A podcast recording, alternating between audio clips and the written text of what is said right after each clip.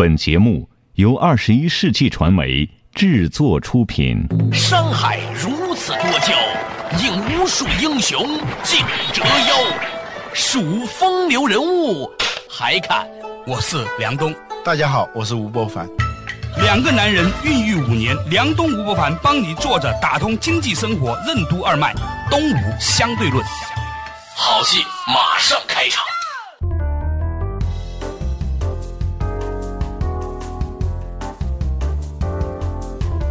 坐着打通经济生活任督二脉，大家好，欢迎收听东吴相对论，我是梁东，对面的依然是二十一世纪商业评论发行人吴伯凡，老吴你好，大家好。最近啊，我收到了一些邮件，一看那个邮件呢，就很有意思。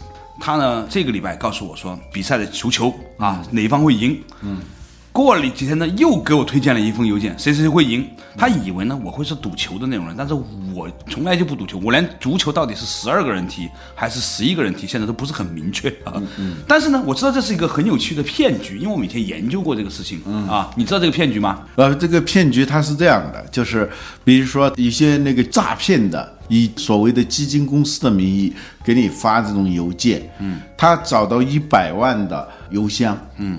就给你发说预测本周的某个最受关注的股，嗯，或者最有争议、戏剧性最强的那种股，它就分成五十万和五十万，一半对一半，预测哪家公司的股价是涨还是跌。五十万呢说涨，五十万说跌。如果这个涨的说对了的话，那么跌的那个他就不再给你发了，嗯。因为你不可能信任他了嘛。对。到了第二个星期呢，他又分成二十五万和二十五万。这二十五万封邮件里说这家公司要涨，那二十五万封说要跌，都是这样嘛？如此类推，结果你发现连续十周，嗯，他都说对了，就总有一些人收到的邮件是连续十周都对的。对对，因为你说错了呢，你再也收不到了。对。所以呢，你最后就会发现这是一家某个我们还不知道的股神。他成立了一家基金公司，紧接着他就会再给你发来邮件，说我们有多么强的监测、预测这种能力，你来买我们的基金。如果你买了，你当然你就上当了。用这种方式，就刚才我跟你讲的赌球，谁输谁赢是一样的。对对，它只有两种可能，顶多是三种可能嘛，打平嘛。啊，对，赢球、平球、输球。对，嗯，它就分成三份，不停的这样发。对，不断的切分起来，最后剩下一部分人，就你会看到他永远是对的，都不用去到连续十次。对于大部分人来说，如果连续三次看到你告诉我这只股票的预测都对的时候，你已经觉得这个公司很厉害了。那就是又一个章鱼哥产生了，是吧？章鱼哥是如何炼成的？保罗的，章鱼保罗啊，呃，这个章鱼哥就是这样炼成的。对，在某一部分人看来，每一次说的都是对的。对。其实呢，这个事情呢，我以前知道，所以呢也不以为意。不过最近我收到这个邮件之后呢，其实我认真想了一下，这个事很有说服力，或者很能说明一个问题：我们人类哈，在互联网时代之前，其实我们每个人的认识人是很有限的。有些人大概一辈子就认识几千个人，甚至能记得住的就是几百个人。我你要在过去农村里头，就几十个人说不定。对，所以呢，我们人类可能在漫长的演化过程当中啊，发展出了一种能力，就是按照我们认识的这些人来计算我们对世界的看法，就是我们没有建立起一种超越几千个人的这种概念，你理解吗？就是一种非常真诚的自恋。对。我们上大学的时候，后来发现来自很多城市的人都认为自己所在的那个城市即将成为直辖市。大连 那时候，大连认为自己要成为直辖市。重庆啊，重庆也有。桂林，反正那些在某个省里头，他不愿意服那个省会城市、省会城市管的那些城市，在中国有很多啊。深圳，比如 青岛。啊，跟济南，它就是这样一种关系。深圳跟广州是这种关系，桂林跟南宁是这种关系，大连和沈阳是这种关系。好多像这样的城市，包括有些不是这样的，比如说哈尔滨，我碰到好几个来自哈尔滨的人说，哈尔滨即将成为直辖市。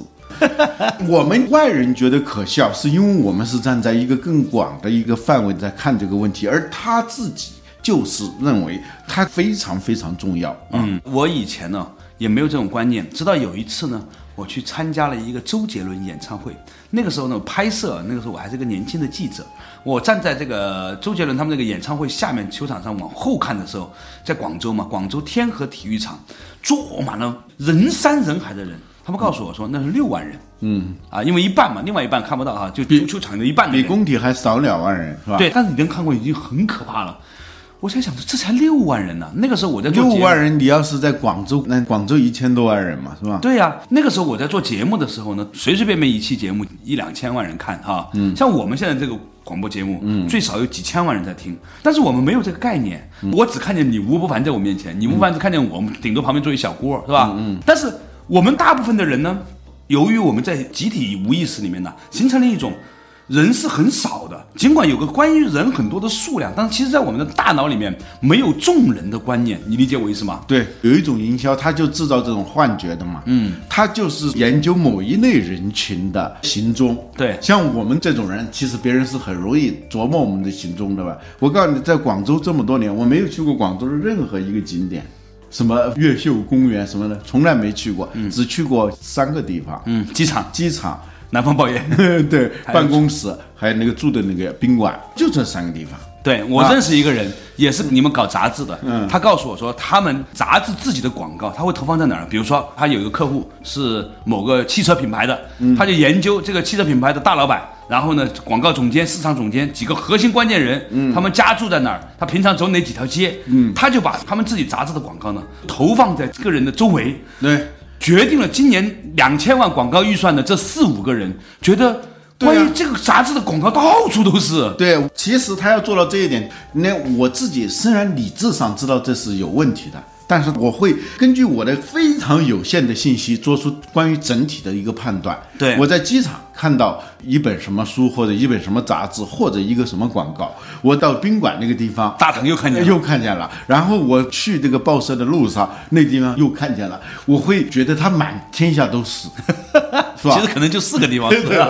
对，还有一个就是在那个编辑家里，但你已经觉得这本书是一个非常畅销的书了，嗯，所以呢，我们今天举的骗子邮件的这个例子和你刚才我们举的这几个例子呢，其实背后反映出来，我们正在面临一个很有趣的一个变化，这个变化就是人类。是不是正在由个人的井底之蛙的视角转化为更公众的视角呢？这种视角将会给我们带来什么样的变化呢？稍事休息，马上继续回来。作者打通经济生活，任督二脉，东吴相对论。人类为什么总是习惯于根据非常有限的信息做出关于整体的判断？推荐人对于引爆流行为什么至关重要？为什么说社交媒体的筛选机制令每个人都为自己创造了一个同质化的世界？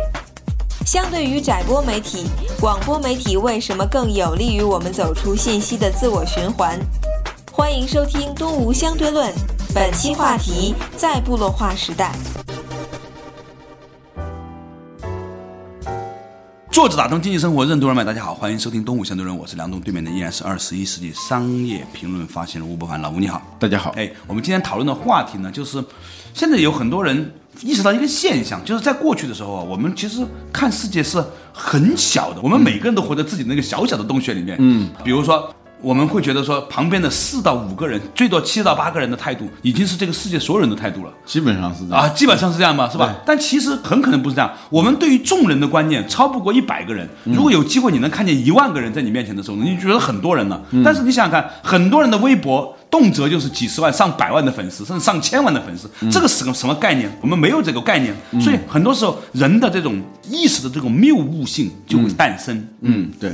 前些年流行过一本书叫《引爆点》嘛，对它这里头其中有很重要的一个角色，就是这种推荐人。对，这个推荐人很重要，一个活动家在里头穿来穿去的，飞到东飞到西的，他在里头让一个东西能够引爆流行。对其实并不是我们想象的去告诉每一个人这个东西好，而是他就是有有几个关键的人，嗯，就会引爆一个流行。比较笨的办法，比如说英国的一个作家叫萧伯纳，对他是用那些笨功夫嘛。当他写第一本书的时候。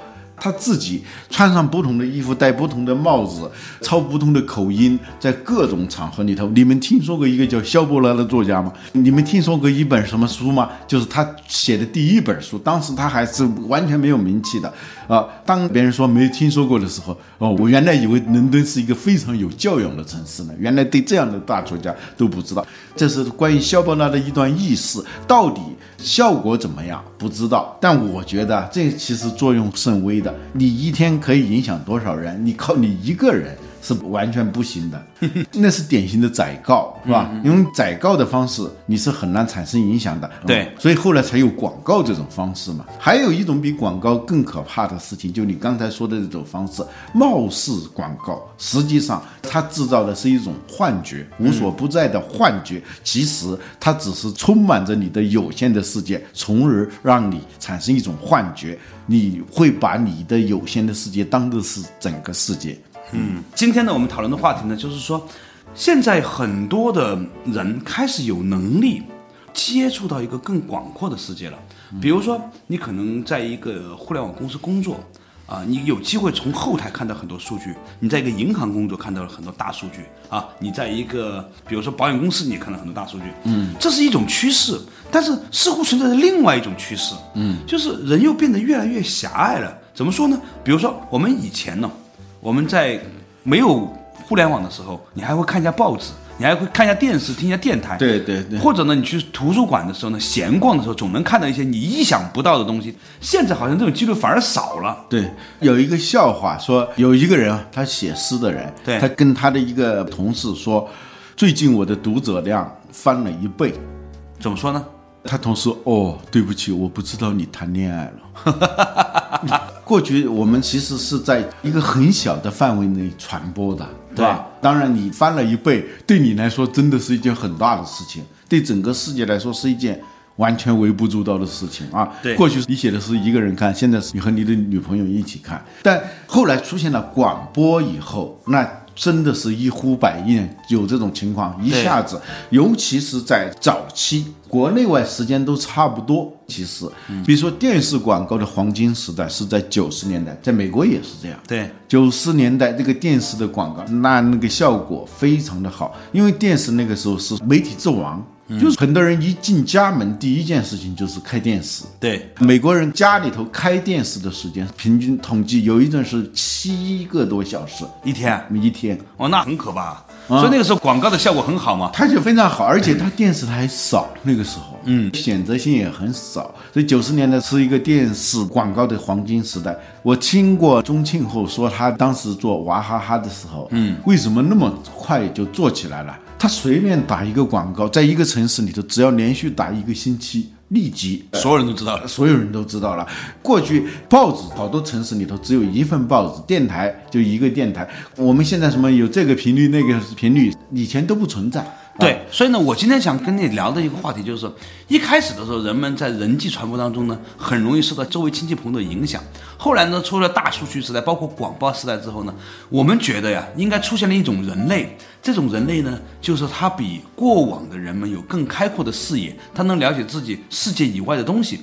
但是，好像随着现在社交化媒体的出现呢，哎，这一切又重新调回来了。对它的整个传播的过程比较学术的说法，最早我们是部落化，对啊，就是一个部落，部落们能有多大呀？对。就是我们认为这个部落就相当于全世界，对。嗯所以那个成语叫夜郎自大啊，汉语夜郎孰大嘛，是吧？对。他问这个问题是很自然的，因为夜郎是他全部的世界啊，不是有一句话吗？对整个世界来说，你只是一个人。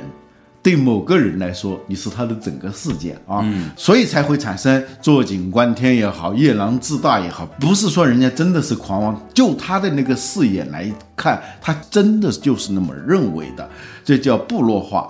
然后呢，有这种广播的模式以后，就叫解部落化，就把部落解构了啊，我们才知道原来我们所在的这个地方这么小啊，也不是世界的中心。啊，你知道啊，我这普通话这么差，我们老家的人都认为，我们那个地方的话是最接近普通话的。真的、啊，所以你都不需要学普通话，是吧？失敬失敬。你当时没考播音系，简直浪费。他听得懂那个广播里头的话，他就认为自己说的也是普通话，真的往往是这样的哈。我们老家有一个人，他到北京来以后，有人开玩笑说他到北京听到的最多的话，你知道是什么吗？是什么？你刚才说什么？嗯，而他自己觉得很委屈啊，他觉得他普通话讲的非常好，对，一个同样典型的故事，说某个人到广东去当官，然后呢，跟当地的官员交流完之后说，哎，我觉得你们广东话不是很难理解吗？我都听得懂吗？那边广东官员说，我们说的是普通话，你理解吗？对，这个事情很有趣，但是呢，就解部落化之后呢，后来解部落化之后呢，就全天下都知道一样的东西，嗯。啊，就是我们再也不夜郎自大了，对。嗯、从自己的部落里头走出来了，嗯，哎，现在互联网呢，它又经历的叫再部落化、嗯。啊。再部落化是什么意思呢？就是物以类聚，人以群分嘛，嗯，就开始分了，就开始合并同仁下，各各回各家，各找各妈，对，就带有社交性质的那些媒体，它是最典型的嘛，对，微博，包括微信。连微信现在又有一个新的难题，当微信它的媒体色彩越来越浓的时候，对于过去那些所谓的微博大号们是一个很大的挑战。对，好不容易经营起一千万人，啊突然没人来看了，没人来看了，而且呢，比如说过去他是可以发一个骂人的话或者表扬人的话，嗯。啊，就是可以找人来买单的。对。但现在呢，很多公司啊觉得特别恐惧的是，过去别人骂你啊，你是看得到的，啊，这个微博上头，对，现在你是看不到了，在那个微信群里头，你不可能每个群里头你都去卧底吧？对啊。就是微博它是带有广播性的哈，我们半广播性质，对吧？起码人骂你，你看不见，你搜一下自己名字，在微博里面还可以搜。对你在微信里面怎么搜啊？对啊，所以呢，以前呢，微博呢还介乎于广播媒体和封闭的社区媒体之间。现在微信变成了我们主要的接收信息的平台以后，对你会发现你每天看到的就是那几个朋友转来转去的那点东西。你的世界就是由腾讯给你推出的那四条新闻，这四条新闻简直是原子弹，对收看率极大。我再加上你那些爱发言的朋友，哎，不一定是所有朋友，有些朋友很有见解，他不爱在那儿发言。有时候那个微信群，我后来我都关掉了嘛。我有一些微信群我都不知道该怎么退出，退出吧好像很伤人家面？子。你退出，别人会发现你嘛？是吧对呀、很讨厌、啊。这个你你不退出吧很讨厌，他那个东西吧又没什么营养，对吧？对今天呢，我们讨论的话题呢，就是开始的时候人们是很窄的部落化的，看到的世界就是他周交的朋友。后来随着大规模的媒体出现的时候呢，我们有机会不再那么夜郎自大了看到别人的生活。哎，现在人类一不小心又重新掉回部落化的世界里面，嗯尤其是当微信开始更多的取代微博的时候，对那么对于很多人来说，他可能他看到的就是他那几个微信朋友里面发言比较多的几个人的几句谚语和励志小文了。好嗯，稍事休息，马上继续回来。作者打通经济生活任督二脉，东吴相对论。为什么说人类获取信息的方式经历了部落化、解部落化和再部落化三个阶段？什么是营销的幻觉？互联网技术的发展让我们的内心变得更加开放，还是更加封闭了呢？什么是礼节的灾难？为什么 CEO 总是公司里最后一个知道公司要破产的人？欢迎继续收听《东吴相对论》，本期话题：在部落化时代。作者打通经济生活任督二脉，大家好，欢迎收听东吴相对论，我是梁东，对面的依然是二十一世纪商业评论发行人吴伯凡，老吴你好。大家好，我们今天讨论的话题是说呢，以前啊，大部分的人呢都觉得自己很了不起，因为呢，你看到的世界呢就是你的爸妈啊、朋友、亲戚、同学。后来呢，哎，一下子有了广播媒体之后呢，我们看到很多新鲜的、陌生的东西，才知道自己原来以前挺狭隘。嗯，但是这个情况在人类历史上还没有多长时间的。嗯，现在人类又重新部落化了，你重新变成了一个夜郎自大的人，尤其是这种很封闭的社交媒体，像微信这样的媒体出现的微博其实也是这样，微博有人骂你的时候，对。你就很不高兴，对把他给屏蔽了，拉黑拉黑。然后你关注的人就是你喜欢的人，对它是一种自动的淘汰，关注你的人也是喜。欢你的人，呃所以他的反馈也还可以。对呀、你就会造成一种幻觉啊，对就是呀，说的真好啊，你好伟大呀，我是你的铁杆粉丝啊。所以我常常产生这种感觉，好像《动物相对论》已经是全中国最好的脱口秀节目一样。我从来不这么认为啊。有些时候你在微博上待时间长了吧，你会真的有误会，是吧？对其实呃每天要提醒自己，是吧？对对，包括那个，我不跟你说过，有一次碰到一个大号，啊我竟然不知道他一下子他勃然大怒，拍桌子就走人。对 就跟现在人说不知道动物相对论一样，你觉得人太狭隘了。对啊对啊我还以为你是很风雅的人呢，怎么连动物都不知道呢？对，这其实是个幻觉。有些搞所谓大号的人嘛，对一看自己的粉丝，尽管那里头百分之九十九点五是僵尸粉，但时间长了，他会慢慢会觉得自己有一千万粉丝的啊有一回有一个人演讲，我亲眼所见，在某大学，他有一百多万粉丝嘛，他上来就，请问在座的哪些是我的粉丝，请举手。啊，结果很少啊。结果没有，你知道吗？啊就很奇怪的，他当时真的是很震惊的。然后他当然还很幽默，哎，说明我的粉丝量还很有潜力啊，就是给自己解嘲嘛。就我们由于有了一种幻觉，就哪怕这个量是真的，但是你也别以为那就是全世界。对啊那只是经过你刻意的筛选、过滤之后产生的一个关于世界的幻觉。对，所以有些时候呢，我觉得我大部分的知识来自于哪里呢？来自于坐飞机的时候，在机场随便买的杂志。嗯，因为在飞机上你也没别人看嘛，你就看报纸杂志嘛。你发现挺多东西看的，原来好多是我们微博上没有的。我以前以为微博上什么东西都有了，后来发现。原来微博上很多东西都没有。我有一天看了一下《二十一世纪商业评论》这本杂志，哎，我还觉得挺好看的。我低估吴伯凡他们这本杂志了，我。他是这样，就是由于这种筛选机制、过于机制，我们自己制造了一个同质化的世界。对这个同质化就是所有东西是一样的。你就好像我们走进了一个周围全都是镜子的一个房间，看到的满满的人，其实都是自己。嗯，对。广播媒体过去大家都在批判嘛，是吧？那些传播学家们认为广播媒体不尊重个性啊不尊重每个人自身的信息需求。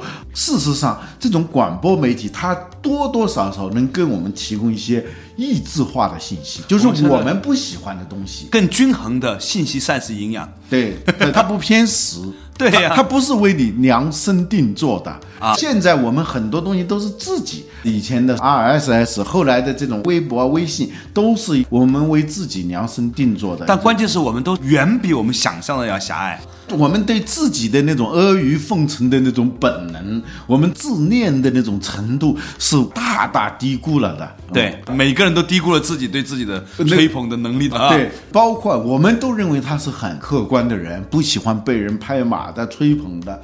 其实你搞错了，我现在发现根本不是这样。比如说，有的老板、有的合作伙伴，他表现出来是很淡然的，对自身啊很谦虚、不自恋，你就以为他没有这方面的需求啊，这是很大的误会。这是我以前犯的最大的错误就是误会了有几个 人，我真的以为他是一个很淡然的人，后来发现这是在我工作上造成了巨大的伤害。对呀、你以为人家不喜欢这一套东西啊，不喜欢被吹被拍，只不过是他希望更高明的、更体贴的、细致入微的去拍。比如说那天我听到有一个拍的，当然我还清醒。就是有一个人，他为了跟我呃套近乎套近乎，套近乎，他问我这么一个问题啊，就是说他这种拍马屁，已经到了炉火纯炉火纯青的地步。他跟我这样说，很平静的说：“你说啊，中国商业世界这些大佬们，哎，先不说你自己啊，你认识的其他人，他们是怎么看这个问题的？你知道，他加这么一句。”我还不至于糊涂到认为把自己等同于 商业大佬一样啊 对对对，但是这种是非太可怕非常有杀伤力的，真的真的一不小心你就会中箭的啊！哇，真是高啊！对，而且是什么？他这个吹吧，他不是赤润裸裸的吹捧的他是那种流露出来的那种感觉，那是最狠的。对，润物细无声。嗯，由于我们有这种顽固的自恋的倾向，有那种被吹捧、被拍马的这种倾向，所以我们会进入一个自我循环的一个世界里头去。啊真的，老吴真的很少见到像你这样这么清醒的学者。